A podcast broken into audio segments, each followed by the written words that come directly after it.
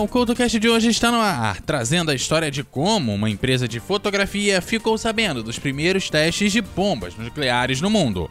No História de Rádio, trazemos de volta a história do primeiro ataque com uma bomba nuclear da história.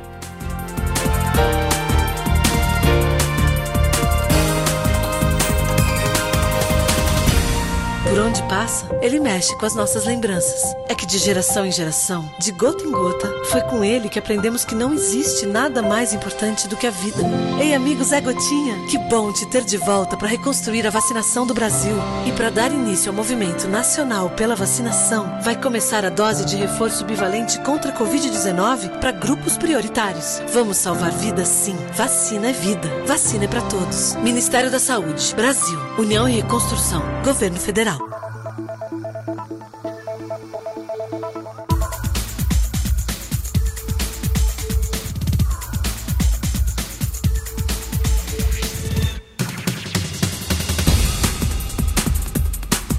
O CoutoCast de hoje conta a história de como a Kodak ficou sabendo dos testes das bombas nucleares pelo mundo. Mas antes de chegar a esse ponto, é necessário lembrar que muito antigamente, para se bater uma foto, era necessário um material que registrava a luz que passava através de uma lente ou de um buraco para registrar uma determinada cena. Esse material a gente acabou se acostumando a chamar de filme, que ao entrar em contato com a luz, acabava registrando os locais onde havia ou não a passagem dela. O negativo, como ficou conhecido, tinha esse nome porque ficava exatamente de forma oposta ao que seria revelado, quase como um espelho, fazendo a coisa ficar invertida. Esse aqui é o resumo básico da fotografia como era feita lá atrás antes do digital tomar conta da coisa. A questão é que quando os testes com as bombas nucleares estavam sendo realizados lá nos anos de 1940, eles eram ultra secretos, inclusive realizado numa área secreta militar. E, portanto, dificilmente uma empresa teria alguma relação com os testes ou sequer deveria ficar sabendo. É aí que começa a história de como a Kodak ficou sabendo do apelidado Projeto Manhattan. Mas essa história eu começo a te contar daqui a pouquinho.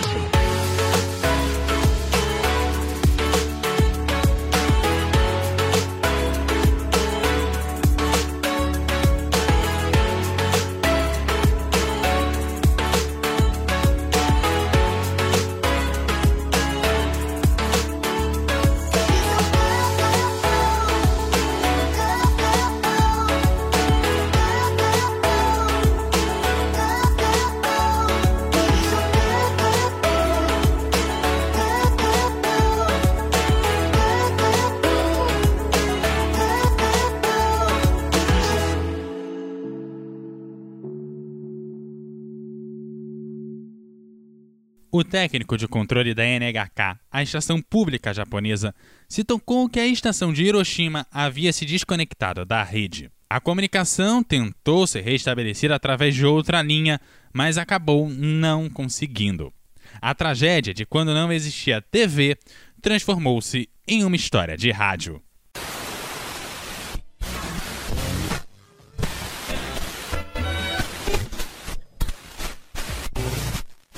História de rádio. Diversas tentativas foram feitas para restabelecer a comunicação com a emissora de Hiroshima, até que começaram a chegar informações de que uma terrível bomba teria caído no local. Um desastre terrível e algo nunca visto antes. Foi lançada a primeira bomba atômica em 6 de agosto de 1945. Scientists, British and American, have made the atomic bomb at last. The first one was dropped on a Japanese city this morning. O comunicado da BBC informava o que havia se passado. Truman, o presidente dos Estados Unidos, advertiu o Japão. Ou aceita-se uma rendição incondicional, ou uma chuva de ruínas cairá do céu. If they do not now accept our terms, they may expect a rain of ruin from the air, the like of which has never been seen on this. Em maio, a guerra havia terminado na Europa, mas no Pacífico ainda existiam combates. A Rádio Tóquio, emissora pública japonesa de ondas curtas, tentava transmitir para o exterior uma imagem de confiança sobre a vitória na guerra. Hello, you fighting orphans of the Pacific. House. This is after her weekend, Annie, back on the air strictly under. Porém, as coisas dentro do Japão não iam bem. A economia de guerra já não funcionava e o Japão sofria derrota após derrota. Já se passava muito tempo desde a imagem heróica da conquista de Singapura em 1942. O Japão desejava negociar a paz, mas não queria aceitar uma rendição incondicional como haviam exigido os aliados. Assim, os Estados Unidos, o Reino Unido e a China resolveram seguir pressionando. Em 9 de agosto, caiu uma segunda bomba atômica, dessa vez em Nagasaki. Em um novo discurso pelo rádio, o presidente norte-americano defendeu esses atos para acabar com a agonia da guerra e salvar a vida de milhões de norte-americanos. We have used it in order to shorten the agony of war, in order to save the lives of thousands and thousands of young Americans. Estima-se que pelos primeiros efeitos das explosões morreram 70 mil pessoas em Hiroshima e mais 40 mil em Nagasaki. Truman voltou a falar sobre a alternativa: ou aceita-se uma rendição incondicional, ou a completa destruição do poder econômico e militar japonês ocorreria.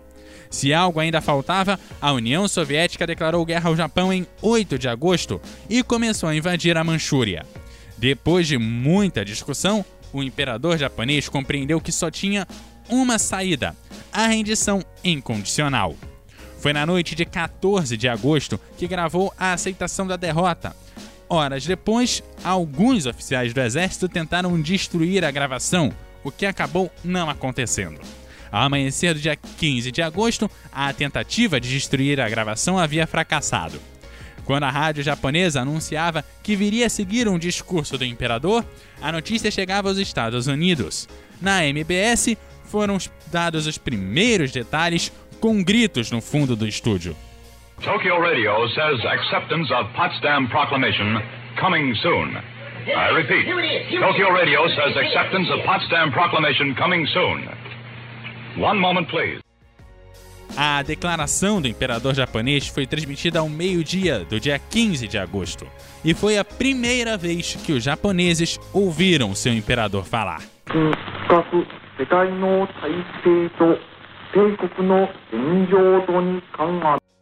O imperador dizia que, apesar de todos os esforços, a guerra não foi favorável ao Japão. O inimigo começou a utilizar uma bomba nova e muito cruel com capacidade incalculável de provocar dano, e que, se continuassem lutando, não só veria o colapso da população japonesa, como o colapso de toda a população humana.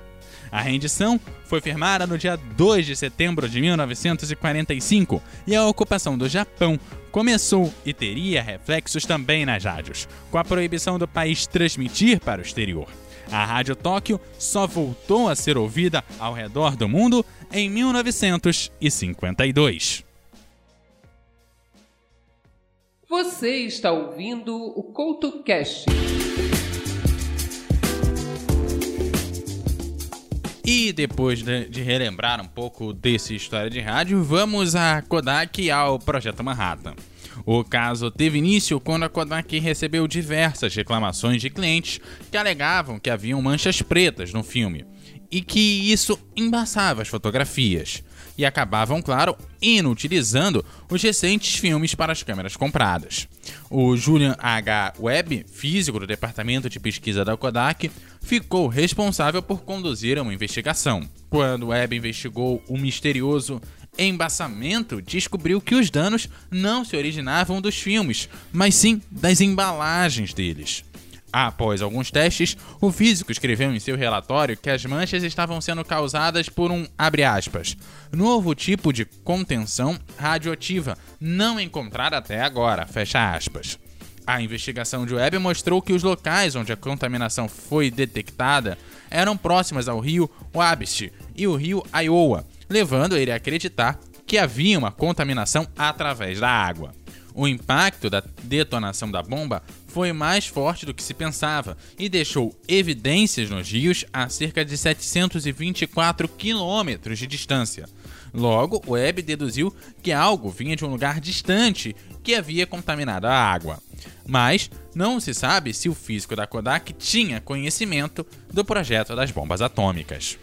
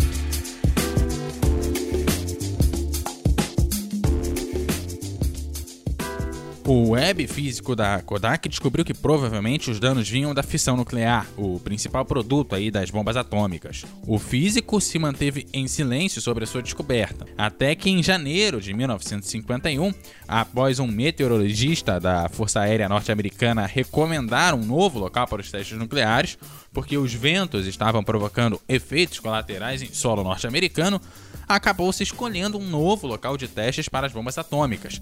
Isso foi lá em Nevada. No dia 27 daquele mês ocorreu a primeira detonação. Dias depois, em fevereiro de 1951, um contador da Kodak descobriu leituras radioativas 25 vezes acima do normal em Nova York. Com os equipamentos novamente danificados, no mês seguinte a Kodak ameaçou processar o governo dos Estados Unidos pela aspas quantidade considerável de dano aos nossos produtos resultantes de testes em Nevada ou qualquer outro teste de energia atômica. Fecha aspas.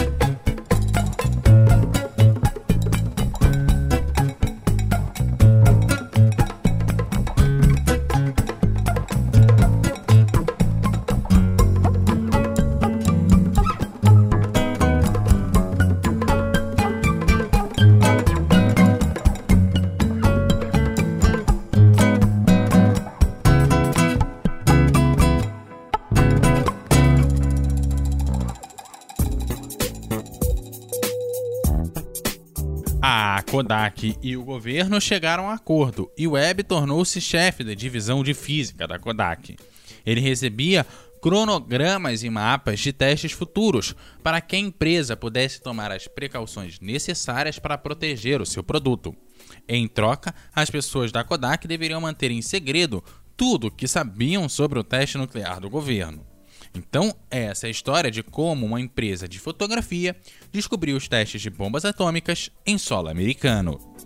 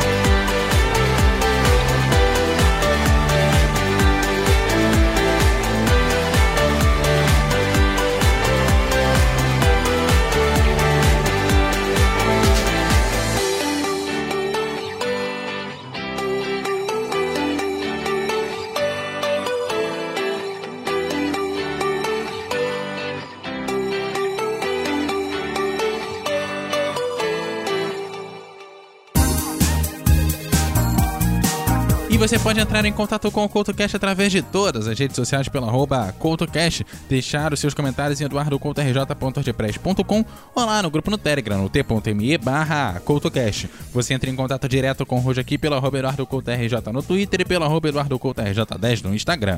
Galera, aquele abraço e até a próxima!